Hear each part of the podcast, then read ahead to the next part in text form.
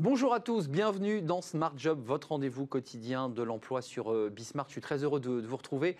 Euh, analyse, expertise, débat dans le cercle RH, on, s'intéressera aux métiers en tension. Vous savez, il y a plus euh, d'offres que de demandes. On essaiera de savoir pourquoi dans quelques instants. Working Progress, notre rubrique à la rencontre des entreprises, des startups qui innovent. Bien dans son job, c'est l'environnement RH. Et on va donner la parole justement à une DRH, pas comme les autres. On va la découvrir dans, quelques instants. Mais d'abord, le, JT, il est présenté comme chaque jour par Cécilia Sévry. Bonjour Cécilia. Bonjour Arnaud. Ségur de la santé, première proposition de l'État. La nuit dernière, le gouvernement a présenté au syndicat un projet d'accord. Au programme, une hausse minimum de 180 euros mensuels net pour l'ensemble des personnels hospitaliers du secteur public. Cette augmentation des salaires doit se faire en deux temps. Une première revalorisation de 90 euros net en septembre et une seconde de 90 euros net en mars. Pour rappel, les syndicats réclament depuis longtemps une revalorisation autour des 300 euros nets par mois. Enfin, 15 000 créations de postes sont dans les balances, 7 500 postes non pourvus et 7 500 postes créés. Ce plan est inacceptable en l'état, a dénoncé hier la ministre déléguée à l'industrie Agnès Pannier-Runacher. Dans un tweet lapidaire à l'encontre de l'équipementier finlandais Nokia, la ministre poursuit en affirmant son soutien aux salariés, je cite, Nous sommes aux côtés des salariés et des élus pour pousser l'entreprise dans ses retranchements. La ministre recevait quelques heures plus tôt la délégation intersyndicale Nokia, accompagnée du député LREM Éric Botorel. Le 22 juin dernier, Nokia a annoncé la mise en place d'un plan social qui prévoit la suppression de 1233 postes répartis sur deux sites français. Et dans l'après-midi, les salariés des deux régions ont rejoint Paris pour manifester contre ce plan de licenciement. Et les salariés de Nokia n'étaient pas les seuls à manifester. Dans la même journée, ont démarré des manifestations contre les plans sociaux de plusieurs grandes entreprises en France. À Toulouse, les salariés d'Airbus, à Morlaix, les salariés d'Air France et à Paris, les salariés de Nokia, mais aussi de Sanofi, étaient réunis dans les rues. Au même moment, le ministère du Travail annonçait que le nombre de suppressions d'emplois proposées dans les plans sociaux depuis le 1er mai a doublé sur un an. Plus de 27 000 postes sont aujourd'hui sur la sellette en France.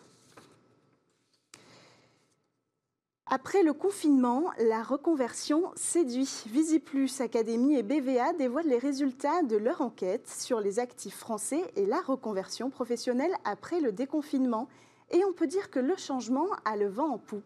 Si plus d'un Français sur deux a déjà envisagé au cours de son parcours une reconversion après la crise, un actif sur cinq envisage sérieusement de passer le cap après le déconfinement. Une démarche qui touche surtout les personnes de 25 à 44 ans, particulièrement s'ils occupent un poste depuis 5 ans. Pour les actifs déjà en reconversion, l'objectif est clair. 51% d'entre eux veulent se sentir utiles en redonnant un sens à leur travail, la priorité est à l'équilibre entre la vie professionnelle et personnelle. Merci Cécilia pour ces informations très utiles, d'ailleurs qui sont des thèmes évoqués dans, Smart Job, justement la, reconversion. Bien dans son job, vous connaissez notre rubrique, l'environnement RH, à la rencontre des acteurs et des DRH, évidemment. Avec moi sur ce plateau, Karine Uzubeli. Bonjour, Karine, on est très heureux de, vous accueillir. Alors j'ai commencé mal en fait ma présentation, parce que je parle des DRH, et vous, euh, vous êtes eh bien, euh, la directrice, je cite, hein, des richesses humaines de la société Antoria, qui est une société euh, de, de courtage en assurance, mais aussi en prévoyance et en santé, un des leaders du, marché. Euh, vous n'êtes plus la directrice des ressources humaines, vous avez choisi de changer le nom. Changer le nom, ça dit quelque chose. Oui. Pourquoi, pourquoi richesse humaine? Ce n'est pas du marketing RH, comme certains pourraient le penser.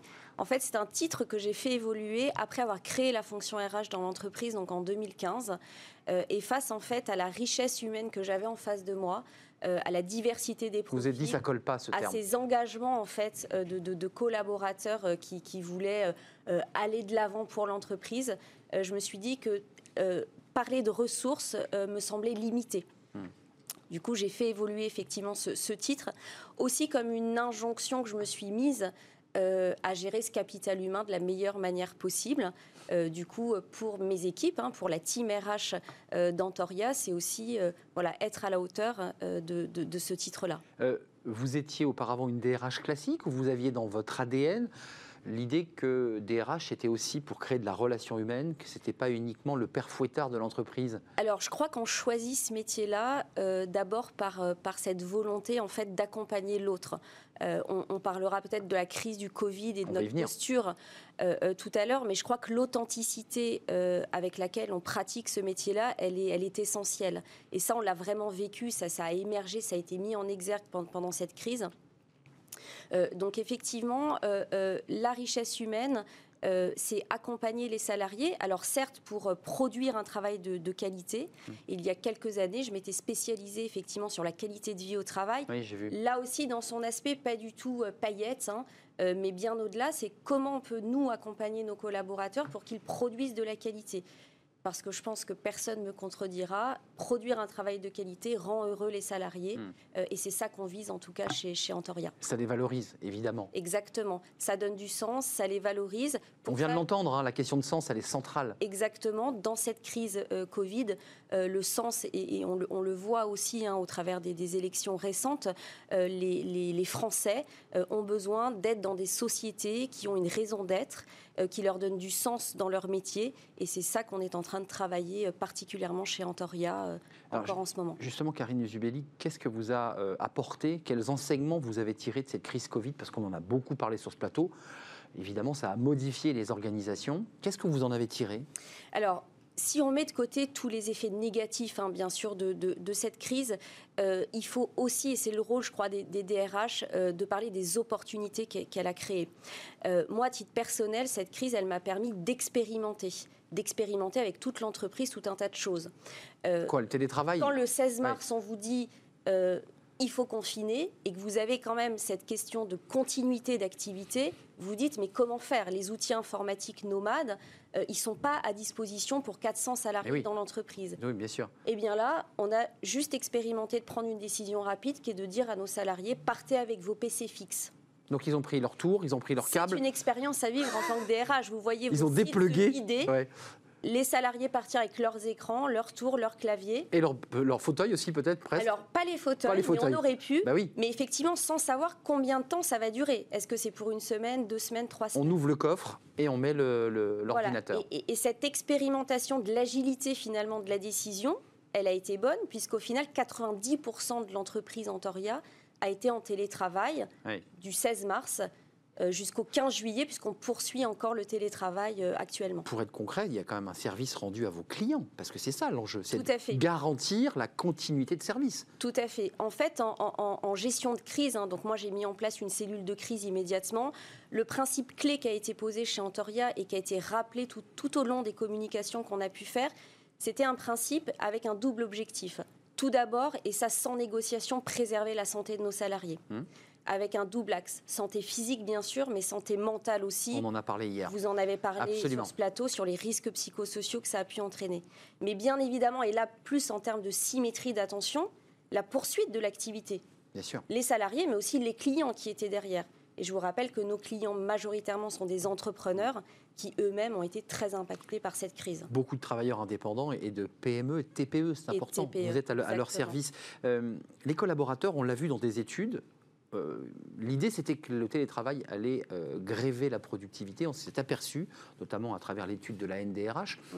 que globalement, la productivité avait été bonne. Ça vous a surpris ou vous vous êtes dit, bah, tiens, ça, c'est un élément qu'on va, qu'on va valoriser, justement? Alors, nous, chez Antoria, ça ne nous a pas surpris parce qu'on a fait confiance aux salariés. Mm. On a expérimenté euh, un nouveau lien aussi avec les, les collaborateurs. C'est-à-dire comment s'assurer que le travail peut être fait finalement dans les entreprises euh, il y a des objectifs, il y a des résultats. Donc nous, en fait, on, a même... Ce qui nous a surpris, c'est de, se rendre compte que certains postes étaient télétravaillables. Quand vous avez des chargés de relations clientèle qui décrochent le téléphone pour accueillir les appels de nos clients, hmm. voilà, moi, globalement, euh, on se dit que ce n'est pas télétravaillable. Et au final, en une semaine, ces postes ont, été mis en télétravail et ont assuré une qualité de service aux, clients qui était importante. Vous qui vous occupez des richesses humaines, euh, sur le plan personnel, ça a été difficile cette période?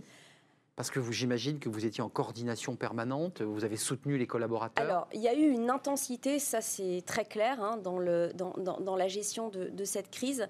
Euh, mais ça nous a, en tout cas moi personnellement, ça m'a recentré sur les fondamentaux de, de mon métier.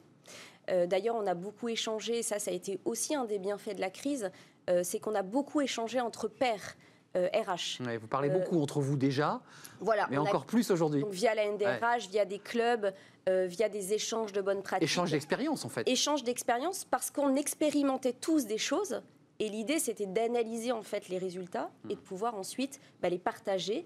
Euh, également partager avec des, des, startups qui nous proposaient des, services. On a par exemple, nous, euh, mis en une semaine une plateforme d'enquête euh, interne qui, là, m'a permis de prendre le pouls très régulièrement des salariés d'Antoria. Hmm. avec Donc leur niveau d'angoisse, leur niveau de motivation Voilà, je prends le pouls. Quelle est votre humeur? Euh, mm. Comment vous avez perçu cette communication-là? On a mis en place telle action. Donc moi, ça me permettait de prendre le pouls, mm. mesurer aussi la mise en place de mes actions et les ajuster. Là où j'ai été étonnée, très positivement, c'est qu'on avait des, scores de participation qui ont été entre 72 et 83 C'est élevé, c'est élevé. Donc les salariés sont engagés. En fait, si on redonne le pouvoir à nos collaborateurs et qu'on lâche un petit peu sur la confiance, nous, chez Antoria, en tout cas, on n'a pas été déçus du tout de leur engagement. De l'autonomie, de la confiance, et donc derrière des résultats, parce qu'il y a une forme d'autonomie, chacun se prend en charge. Euh, et il faut ensuite un management plus, peut-être plus, plus horizontal. Voilà. Et notre rôle à nous, la team RH, ça a vraiment été de mettre les salariés dans les meilleures conditions possibles, en sachant qu'ils étaient à bah domicile, mais les mettre dans les meilleures conditions possibles pour qu'ils continuent à produire.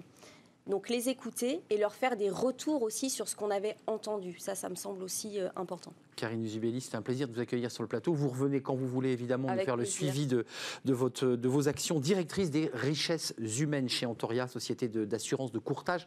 Et on l'a dit, en direction des, TPE, des PME et des travailleurs indépendants. C'est important. Merci d'être venu nous, nous, éclairer. Tout de suite, notre rubrique Working Progress, vous, vous la connaissez, à la rencontre d'entreprises qui innovent, qui inventent, qui pensent le monde, non pas de demain, mais d'aujourd'hui. C'est tout de suite.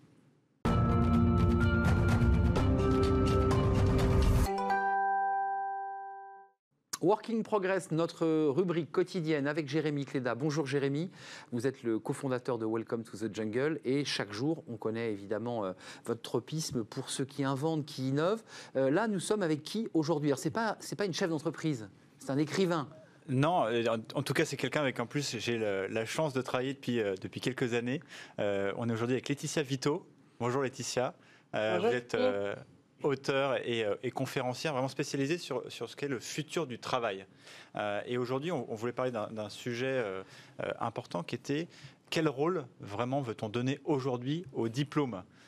C'est une année compliquée. On sait qu'il y a pas mal de gens qui sont stressés déjà d'obtenir le leur déjà, hmm. et puis surtout de trouver une place sur le marché du travail. le bac, c'était plus facile cette année, dit-on. Hein. Les résultats ont été très bons. Oui, voilà. Mais en tout cas, pour la suite, ça peut être compliqué, mais surtout, dans un pays où on valorise énormément le, diplôme, quelle est, euh, quelle est la suite? Et est-ce que justement, ça peut être la fin du diktat euh, des diplômes, en particulier dans le, dans le recrutement? Euh, Laetitia, vous avez beaucoup écrit sur ce, sur ce sujet. Quelle est la, situation aujourd'hui, enfin en tout cas le rapport au diplôme en, en France aujourd'hui, et justement son impact sur le, sur le recrutement? Alors aujourd'hui, cette année, c'est quand même une année très particulière dans un contexte où on sait que le, chômage des jeunes va être probablement très élevé, comme il l'est euh, un peu partout dans le monde, notamment aux États-Unis. Et c'est une année très particulière, on l'a vu avec les, résultats du bac qui viennent de sortir, euh, beaucoup d'examens n'ont pas eu lieu, n'ont pas été tenus, ou alors ont été faits dans des conditions exceptionnelles. Pour le bac, euh, il n'y a pas eu le, fameux rituel de l'examen, c'était uniquement du, contrôle continu. Et donc il y a ce soupçon de diplôme au rabais. En réalité, c'est une tendance qui est déjà lourde, c'est-à-dire que euh, le, fait de voir le diplôme comme une simple formalité, notamment le bac, euh, c'est le cas depuis très longtemps. Et là, avec les, chiffres records de, bacheliers, euh, ça l'est encore davantage. En revanche, euh, ce qu'on voit aussi pendant cette année, cette année-là, cette année de 2020 très particulière, c'est que la dualité du système français, elle est encore plus marquée. C'est-à-dire la dévalorisation des diplômes avec examen universitaire, bac, etc., se renforce. Mais en revanche, ça ne change pas beaucoup la perception des diplômes qui sont le produit d'une sélection à l'entrée sur un concours. Je parle du système des grandes écoles.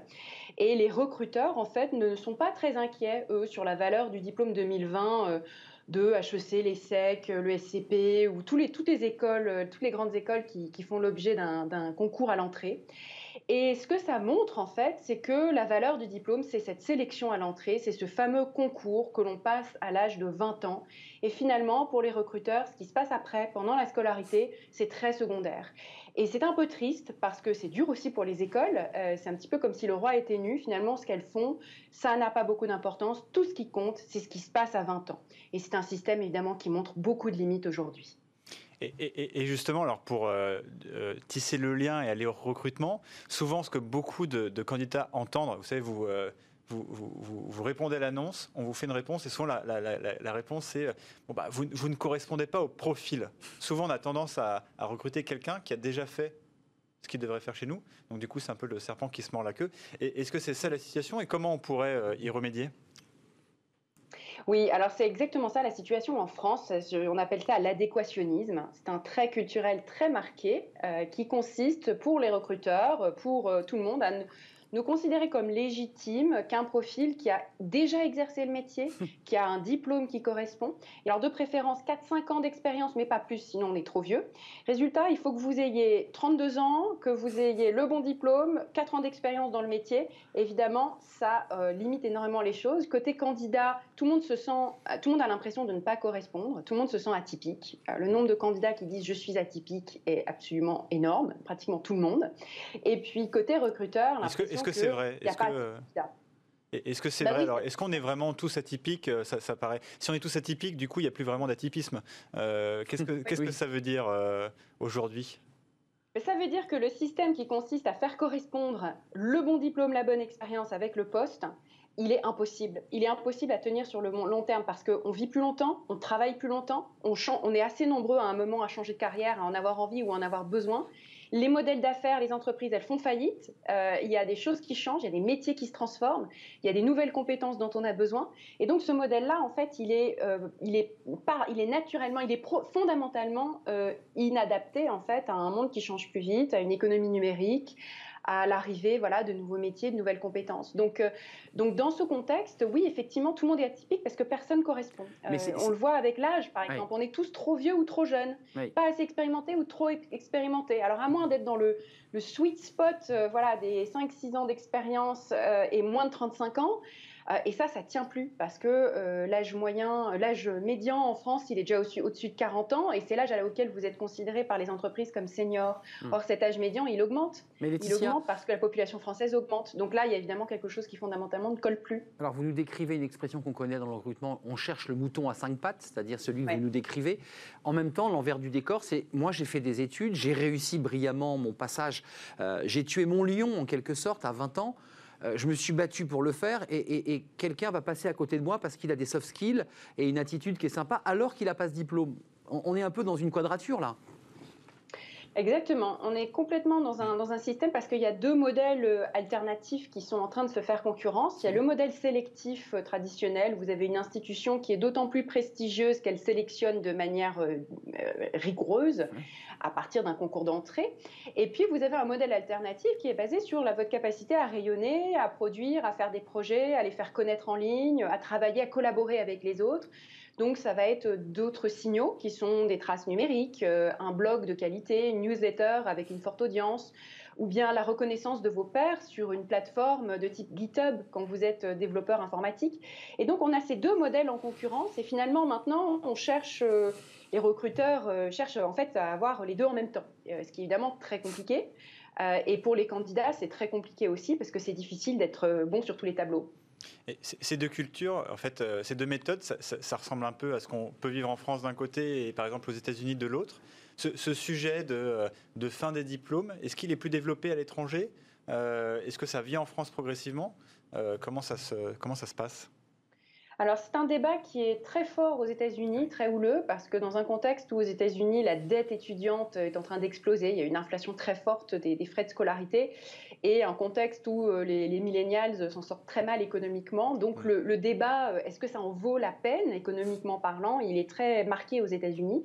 Et puis évidemment, l'économie numérique étant très avancée, il y a aussi beaucoup d'alternatives, beaucoup de modèles qui ont émergé euh, en dehors du modèle des diplômes.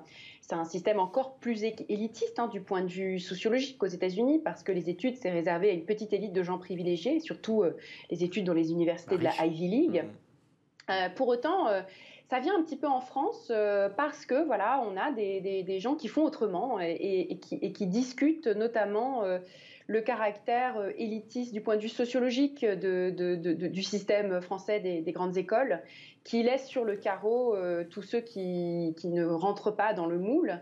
Et puis, euh, c'est pour ça que, alors en, France, on ne sort pas beaucoup de l'adéquationnisme, alors qu'aux États-Unis, il y a quand même une grande différence culturelle qui est que aux États-Unis comme au Royaume-Uni d'ailleurs, on vous recrute sur la base de signaux au sens très large, c'est-à-dire est-ce que vous êtes capable est-ce que vous êtes capable d'avoir une tête bien faite? Et puis, si vous avez fait des études de philosophie, on peut vous recruter en banque d'affaires et on vous forme sur le tas.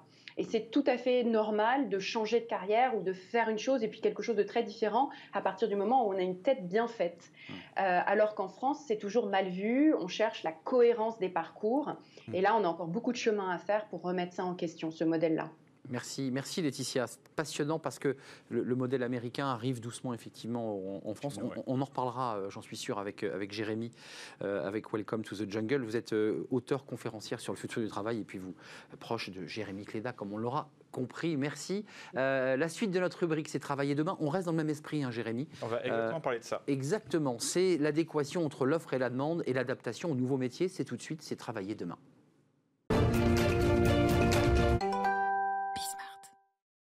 Travailler demain, Jérémy, on reste dans le même esprit hein, de ce dont on vient de parler avec euh, Laetitia Vito.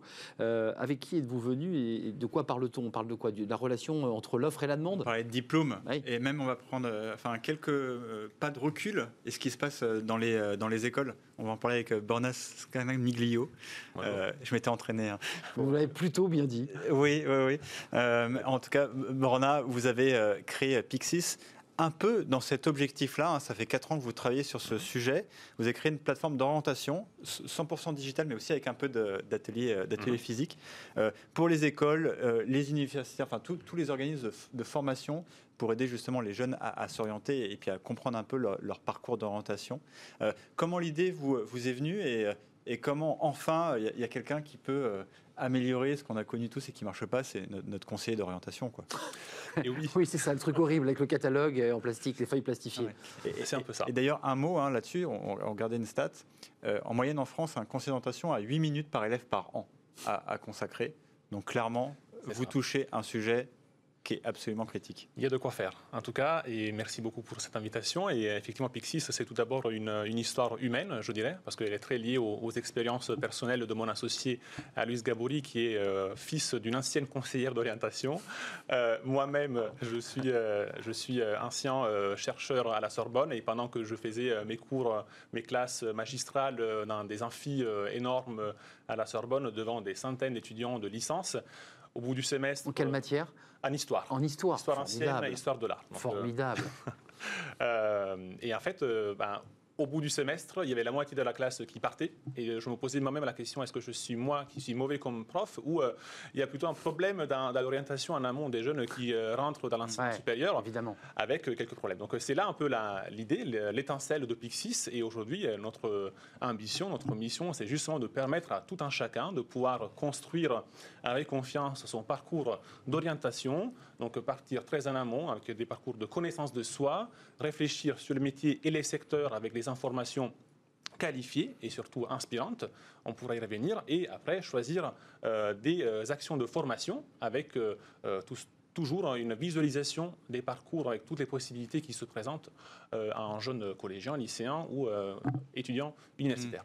Et même un mot là-dessus, parce que c'est ça aussi qui est passionnant dans votre parcours, de montrer que bah, une orientation, ça peut être plein de choses qu'on n'a pas vécues avant. Parce qu'à la base, vous étiez archéologue, historien de l'art, et donc aujourd'hui, maintenant, vous, développez une start-up à Paris. Euh, c'est incroyable. Un sujet complètement différent. Bah, on parle plus de pinceaux, plus de. C'est ça. en fait, on, dit souvent, euh, je fouillais les pierres avant, et là, on fouille des données. Euh, donc c'est le, bon euh, rapprochement, euh, la bonne métaphore. Mais c'est vrai qu'aujourd'hui, ben, avec les nouveaux outils numériques, avec les nouvelles pédagogies, c'est, je dirais pas facile, mais c'est à encourager les parcours, je dirais pas atypiques, mais au moins savoir que tout est possible, que l'apprentissage, on est des êtres apprenants, et que si on a de la confiance en, en soi, et c'est hum, disons, la première brique de Pixis, c'est comment construire un parcours méthodologique de connaissance de soi, de valorisation de ses compétences et talents pour après envisager son parcours euh, professionnel et de formation avec euh, confiance. Juste une question pratique, cette mise en relation sur le digital, euh, c'est plus que des fiches métiers. C'est euh, l'idée que je ne sais pas ce que je veux choisir, vous faites des offres, comment ça se passe techniquement et concrètement? Alors il s'agit d'une plateforme donc, digitale, comme je disais, qui donc, est constituée de, plusieurs briques logicielles. Donc on a un moteur de recherche qu'on appelait la, la galaxie des métiers, qui est un moteur de recherche interactif qui permet de manière simple, je mets ébéniste, ludique, tout à fait, par exemple, et vous pouvez en fait accéder à, à des contenus immersifs avec donc non seulement des descriptifs plutôt classiques sur des métiers, mais aussi euh, tout un tas de contenus médias. Donc nous, on fait du référencement d'articles, euh, vidéos, de médias référencés. Donc une richesse pour connaître et comprendre le métier. Exactement, mmh. avec euh, surtout un axe, parce que c'est là aussi la force et le, positionnement de Pixie, ce qui est la réflexion dans la recherche, dans la quête de sens que nous tous donnons à notre construction du, parcours professionnel. Et c'est là que rentrent en jeu les objectifs de développement durable. Vous êtes concurrent des, conseillers d'orientation ou ils vous orientent vers Pixie Non, on, on, est plutôt des surtout n'y allez pas ou surtout allez voir Pixies? C'est un, outil. C'est un outil, oui, bien sûr. Exactement. On cherche à innover justement sur ce créneau-là et pour proposer euh, euh, aux instances publiques notamment et privées, parce que nos clients et partenaires, c'est les universités, les écoles euh, et aussi les lycées, pour promouvoir nos outils numériques au service des jeunes. Hum. Juste une question un peu dingue, c'est comme on ne sait pas les métiers qui vont exister demain, hum. comment ça se passe sur les métiers de demain, de la tech, de tous ces métiers dont on dit, mais ils ne sont pas encore inventés. Là, là j'imagine c'est une, une, une, zone grise là. Exactement. Et eh ben en fait, nous, on, prend le problème un peu à l'envers parce qu'en fait, les métiers du futur, on les crée. On les crée, on les invente grâce aussi donc, à, une activité plus présentielle que l'on mène dans des, dans des établissements, en collège et lycée, avec des ateliers euh, physiques qu'on appelle Imagine ton métier en 2030. Mmh, Donc en fait, c'est très gratifiant. Ça permet devant des classes de jeunes qui ont encore, eux, de l'imagination. Nous, on est vieux, donc euh, malheureusement, on a un peu plus de difficultés à se projeter dans, dans le futur, mais les jeunes, ils ont une, imagination et donc on leur permet de les sensibiliser euh, à l'impact positif, au développement durable, à l'innovation, à, la technologie. Et finalement, c'est un, un, super mélange d'idées qui font euh, que les jeunes s'imaginent euh, les métiers dans, dans 10 ans. Et souvent, c'est des métiers très intéressants. Merci d'être venu, Borna Sconamiglio. J'ai essayé de le dire convenablement. Vous êtes le fondateur Pixies. Et Pixies n'est pas un groupe de rock, que j'aime beaucoup, mais c'est de la boussole. C'est Jérémy qui me l'a appris pour trouver euh, le nord, l'étoile du berger. Merci euh, d'être venu nous, nous, éclairer justement sur cette euh, innovation, cette mise en relation pour les, collégiens, lycées et étudiants. Jérémy, on se retrouve demain. merci et pour de nouvelles aventures à la rencontre de nouveaux chefs d'entreprise. Tout de suite, c'est notre débat, le cercle RH. Et justement, on s'intéresse aux métiers en tension. Oui, il y a plus eh bien d'offres, plus de demandes que d'offres, et on va essayer de savoir ce qui se passe sur ces métiers en particulier c'est tout de suite.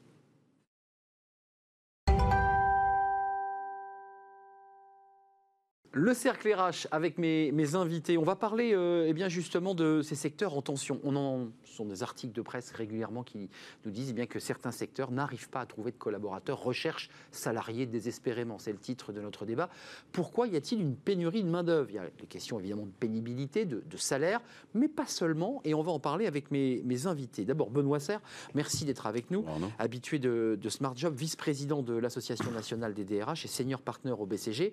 Par ailleurs, DRH de de grosses structures, mhm. euh, massifs, et le roi Merlin. À mes côtés, Olivier Saleron, merci. Bonjour. Euh, monsieur le Président, président de la Fédération française du bâtiment, qui est une fédération importante, et vous avez été élu tout nouveau président de cette fédération en mars dernier. Euh, d'un mot, vous avez été élu d'abord pendant le confinement, en visio, c'est-à-dire vous avez été élu à distance En visio, oui, oui, de façon électronique, le 20 mars, donc trois jours après le confinement.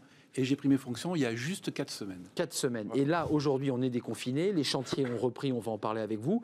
Il y a des besoins de main-d'œuvre dans votre secteur. Deux axes forts euh, votre feuille de route, l'attractivité du métier et la valorisation de l'apprentissage. On va en, parler avec vous dans quelques instants. Gaëtan Defresne, merci d'être avec nous. Alors, on a gardé l'habitude de télétravail visio. On est avec vous en, visio. Vous êtes le, tout nouveau, vous aussi, directeur général de, de Randstad, euh, nouveau directeur général depuis, euh, depuis début juillet d'ailleurs. Ça fait euh, quelques jours.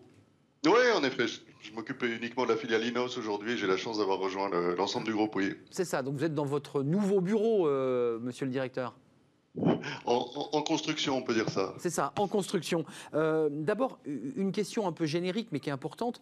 Quand on vous dit secteur en tension, euh, vous pensez à quoi, Benoît Serre? Vous, vous, qui avez une vue, je dirais, un peu panoramique, quand on fait la liste euh, Pôle emploi du rapport annuel qui est sorti, mmh. ben, il y a des métiers un peu iconoclastes. Il y a évidemment les, les métiers de nettoyage, les ATSEM, des métiers difficiles, mais on y trouve aussi des ingénieurs informatiques, on y trouve des artistes de spectacle, de danse.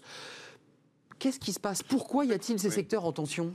Ce qui est intéressant, c'est quand on regarde les secteurs en tension, d'ailleurs, ils évoluent peu euh, dans le temps, en fait. Euh, vous avez presque les, deux bouts de la chaîne.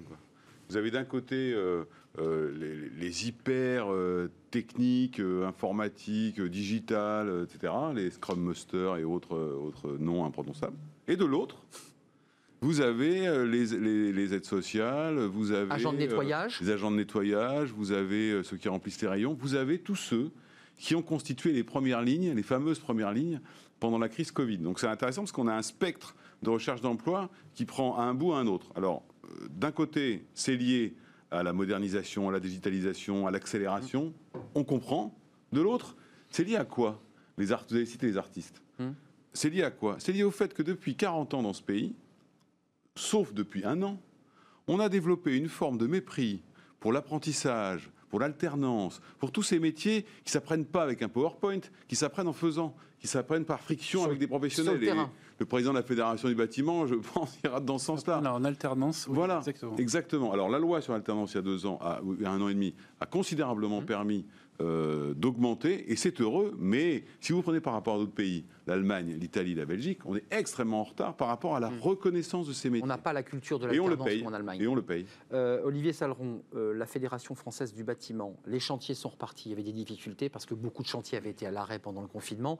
Quand le bâtiment va, tout va. C'est une expression un peu toute faite. Quels sont les secteurs en tension au sein du, bâtiment. Vous cherchez quoi aujourd'hui L'expression exacte, c'est quand euh, le bâtiment va, il entraîne le reste de l'économie. Et ça, c'est vachement plus important. Donc les métiers en tension, ben, bon, vous n'avez pas parlé du bâtiment. Euh, c'est vrai que le bâtiment, quand il va bien, on est en tension. Pourquoi? On n'a pas besoin de gens non qualifiés, on a besoin de tout, mais surtout de techniciens, de formation.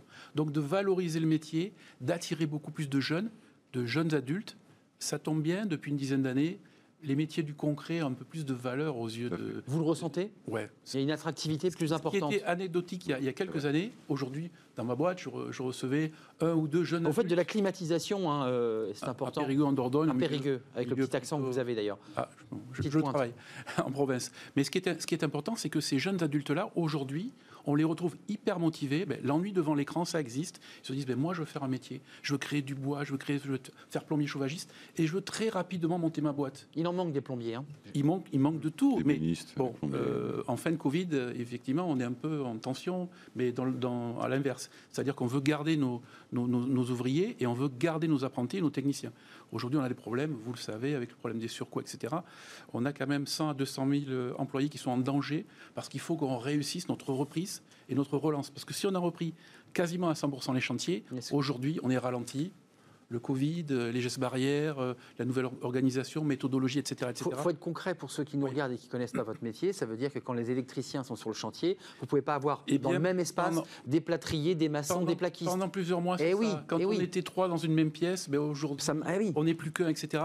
Donc on a repris les chantiers à fond. Le bâtiment est très volontaire, hein, vous l'avez dit, mais aujourd'hui on, travaille en cadence ralentie. C'est ça. Donc on perd de l'argent. Attention. Et donc des calendriers plus longs moins, moins de formation au mois de septembre, moins d'apprentissage, moins d'alternance, moins d'insertion. Donc c'est pour ça qu'aujourd'hui, euh, envers le gouvernement, on est. Euh, oui, parce qu'on on va y venir à l'apprentissage.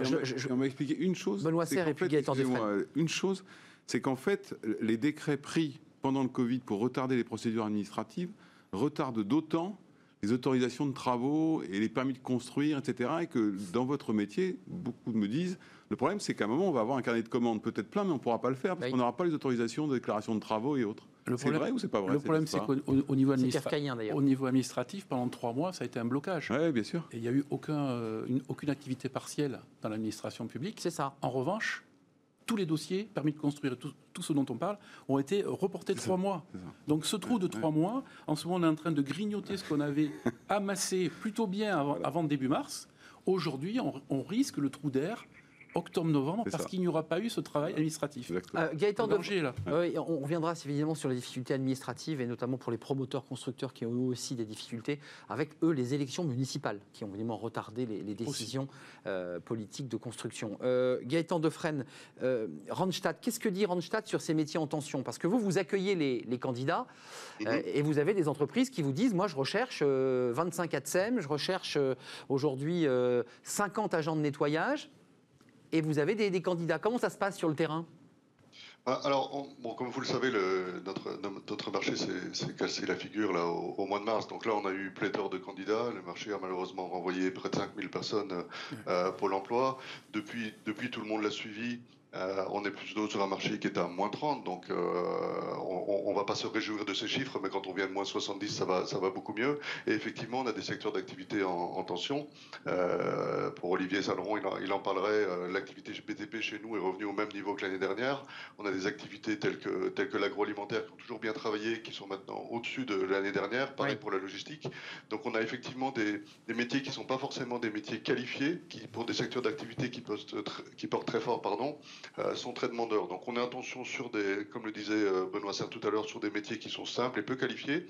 et inversement, nos clients recherchent toujours des, métiers qualifiés où, là, euh, où là, ils continuent, où finalement, on va, on va retrouver quelques offres en CDI qui commencent à redémarrer, parce que finalement, le CDI, comme tout le monde le sait, c'est pas forcément par rapport au, nombre d'offres et par rapport à la tension sur, euh, sur le marché en général, c'est par rapport à la tension et, par rapport aux métiers pénuriques sur certaines qualifications. Et donc, on a, on a, on a finalement cette dichotomie et cette tension entre, entre ces, ces, ces, métiers non qualifiés pour lesquels on a besoin de volume en ce moment sur certains secteurs d'activité, et puis d'autres secteurs qui sont peut-être moins porteurs, mais pour lesquels on, recherche des, gens plus qualifiés. Euh, juste d'un mot, parce que je veux qu'on parle de, l'apprentissage. Il y a des choses qui se sont passées à travers une loi, on va en parler, mais euh, la question des salaires, excusez-moi, hmm. euh, on négocie actuellement une augmentation c'est ce que veulent les infirmières de 300. Aujourd'hui, le gouvernement propose 180, je mhm. crois. La négociation n'est pas terminée. Est-ce qu'il y a un débat sur le, montant des salaires? C'est-à-dire que l'attractivité d'un métier, c'est aussi euh, son attractivité en, matière de, salaire. Est-ce que ça, c'est une question Parce qu'on est sur des emplois peu qualifiés, souvent pénibles. Je parle du BTP, ce sont des métiers difficiles. Je ne dirais pas pénibles. Oui, il y a, des, certaines difficiles, certaines techniques, technologies, c'est vrai. Au niveau des salaires, euh, il y, a une pensée commune qui est fausse. Les salaires du bâtiment sont plutôt élevés. Et d'ailleurs, quand on rentre à 18 ans avec simplement un CAP, donc la première technique. Un diplôme quand même, un diplôme technique. CAP 16 ans, 18 ans, on sort en général entre 10 et 15 de, de, plus que le SMIC. Ce qui n'est pas vrai dans, dans certains secteurs comme l'industrie ou autres. Donc là-dessus, je veux dire, le jeune est valorisé. Ensuite, il peut progresser. Là, il y a une négociation chaque année de salaire.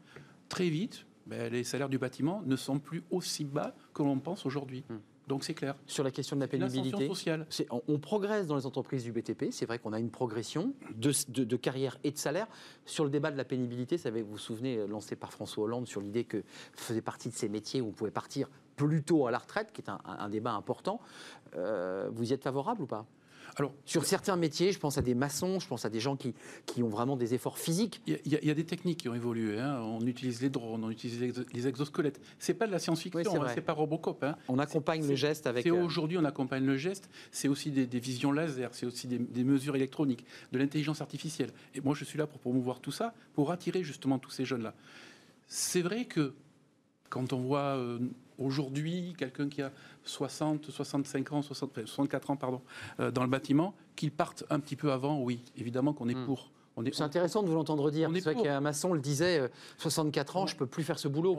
Aujourd'hui, oui, voilà. Ceux, qui arrivent aujourd'hui à 5-10 ans de la retraite, évidemment qu'on est pour qu'ils partent avant. Mais comme on fait, nous, on cotise pour une mutualisation de l'ensemble des métiers, à ce moment-là qu'on trouve une loi, une règle, un décret qui prennent la mutualisation de l'ensemble des métiers, donc pour permettre à certains métiers de partir un petit peu plus tôt, deux ans à l'avance, pourquoi pas? Parce que, je, le redis, Benoît, on va parler, je veux qu'on parle de l'apprentissage, mais les métiers qui sont en tête euh, des métiers sous tension, c'est aussi, il faut le dire, des métiers assez pénibles. Je pense même aux ATSEM dans les crèches, il y a des besoins, salaire bas, et c'est un métier assez difficile. Je veux dire, gérer une dizaine d'enfants, c'est pas c'est pas facile. En fait, le, sujet de l'attractivité des métiers ne repose pas, comme vous dites, uniquement sur sa rémunération. Il va reposer sur, on va dire, trois critères. D'un côté, la rémunération, bien sûr, sa pénibilité et les contraintes qu'il suppose. Au-delà de la pénibilité. les contraintes horaires, les contraintes diverses et variées à l'heure où tout le monde part du télétravail, je pense que cette dimension-là va encore prendre de l'ampleur. Donc, y répondre par le salaire, c'est une chose encore, faut-il pouvoir le faire Y répondre dans la pénibilité, il y a des tentatives qui ont été faites sous le quinquennat précédent, mmh. qui n'ont pas été vraiment couronnées de succès, simplement parce que c'était pas une critique de le dire, c'était absolument inapplicable. euh, voilà. C'est une grille extrêmement Par contre, je, crois que ah, sur la, troisième dimension, elle est importante parce que ces métiers pourraient retrouver de l'attractivité aussi s'ils créent des perspectives. C'est-à-dire que si les gens voient par la formation, par l'apprentissage, par d'autres choses, la capacité à évoluer dans leur métier. Parce que c'est vrai que si vous arrivez sur un métier pénible, contraint et mal payé, et qu'on vous dites, pas. j'ai aucune manière ah de sortir et d'aller vers un métier connexe, d'ailleurs avec des compétences proches, mieux payé, moins pénible, moins contraint, votre niveau de motivation et vous avez un rapport alimentaire avec votre employeur. Et ah donc, c'est pas très bon. Gaëtan Defresne, d'un mot, euh, c'est vous qui allez nous faire la bascule sur la, à la fois l'attractivité et l'adéquation des compétences. J'ai vu quand même que dans la liste des métiers aujourd'hui, on cherchait des ébénistes, des soudeurs, des chaudronniers, des plombiers. Ce sont des métiers à compétences où le chef d'entreprise dit aujourd'hui, j'ai un carnet de commandes qui est plein mais j'ai pas le professionnel en face qui est capable de me faire la bonne soudure. Euh, ça, c'est une difficulté pour vous, cher Ronstadt. Oui, oui, oui. Alors, il faut savoir qu'on on investit euh, depuis, depuis longtemps, mais de plus en plus en formation. La, formation, on est sur le sujet, hein, parce que quand vous êtes sur l'apprentissage, vous êtes sur la, formation que je vais, je vais appeler vraiment longue, et puis à côté de ça, vous avez des formations euh, moyennes ou longues. Donc, je fais une différence entre une formation de quelques années et une formation de quelques mois. Bien sûr. On, on, forme énormément de personnes. L'année dernière, par exemple, c'est 4000 personnes qui ont été formées chez Randstad sur une formation de plusieurs mois.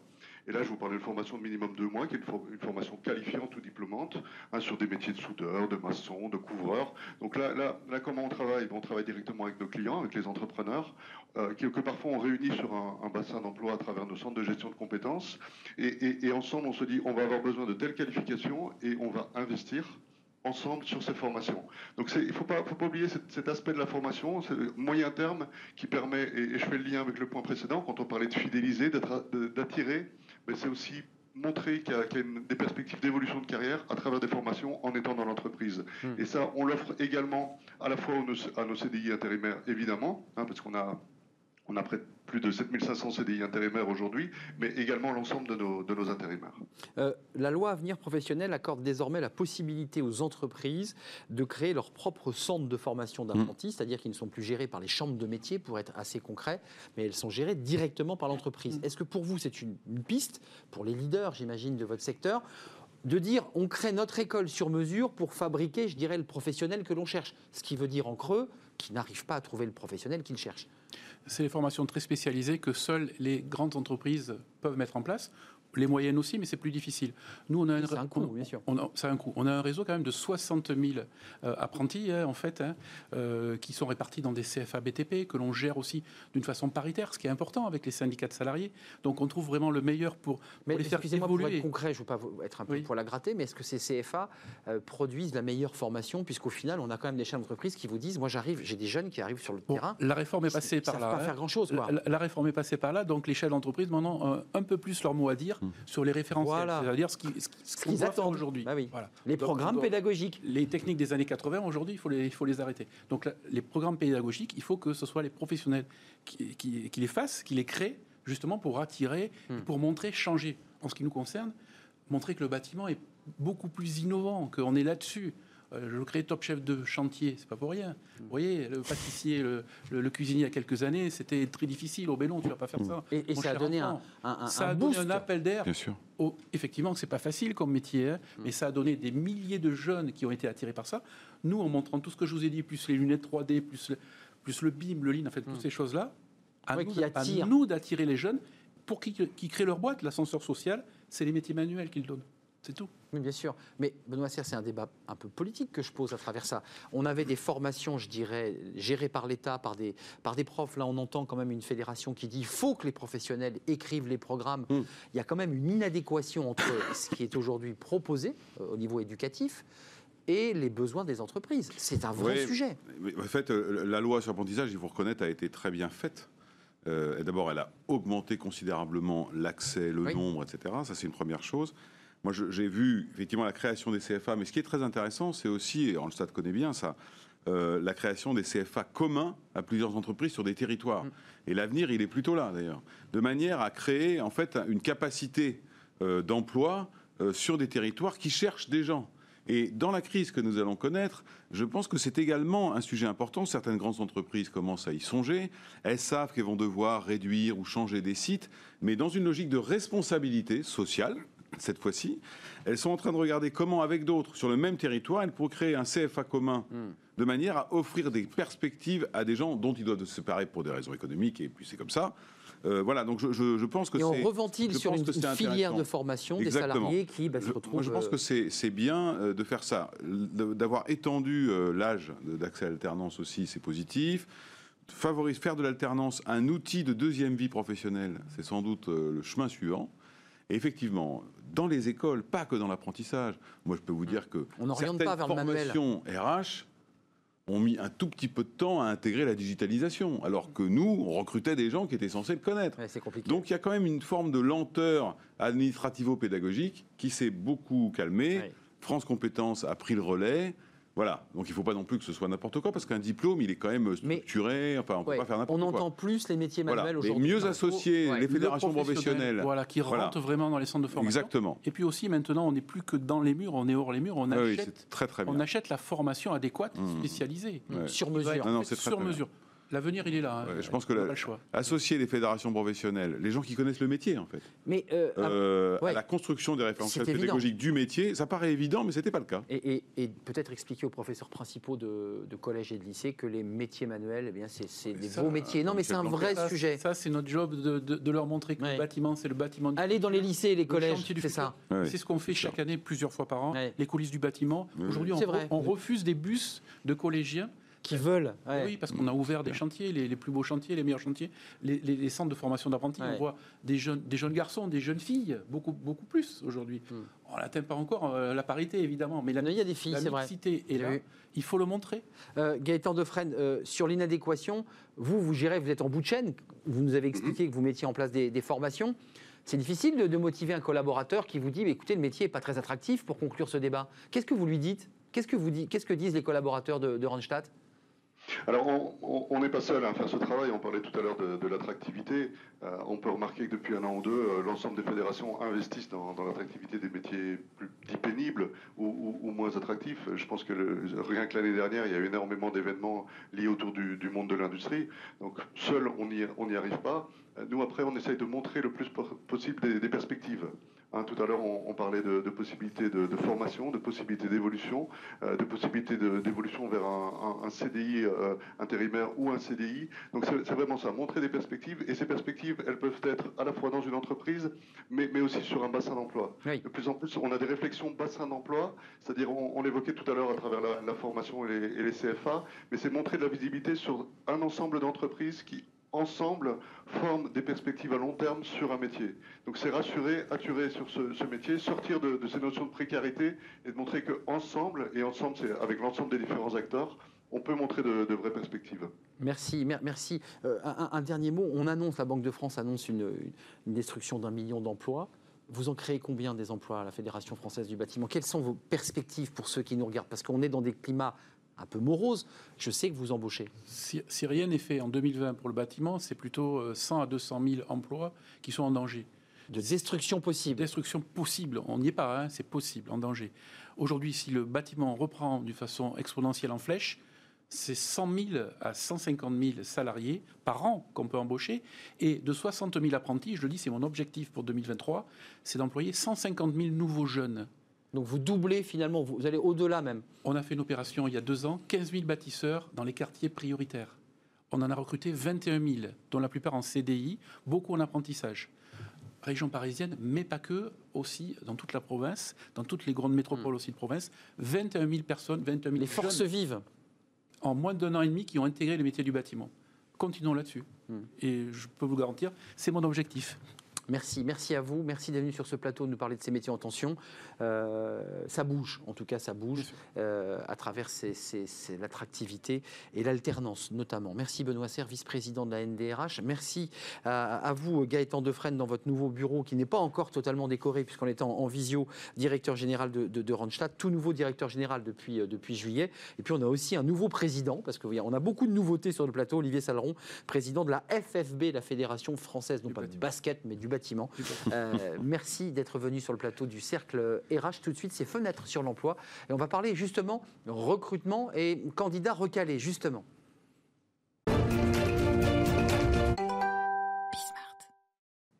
Fenêtre sur l'emploi, on parle des chiffres de l'emploi évidemment, euh, des recruteurs, des recrutés. On va s'intéresser avec euh, Mathieu Penet, qui est fondateur de, Yago. Mhm. Euh, là, c'est très fin ce que vous avez fait chez, chez, Yago.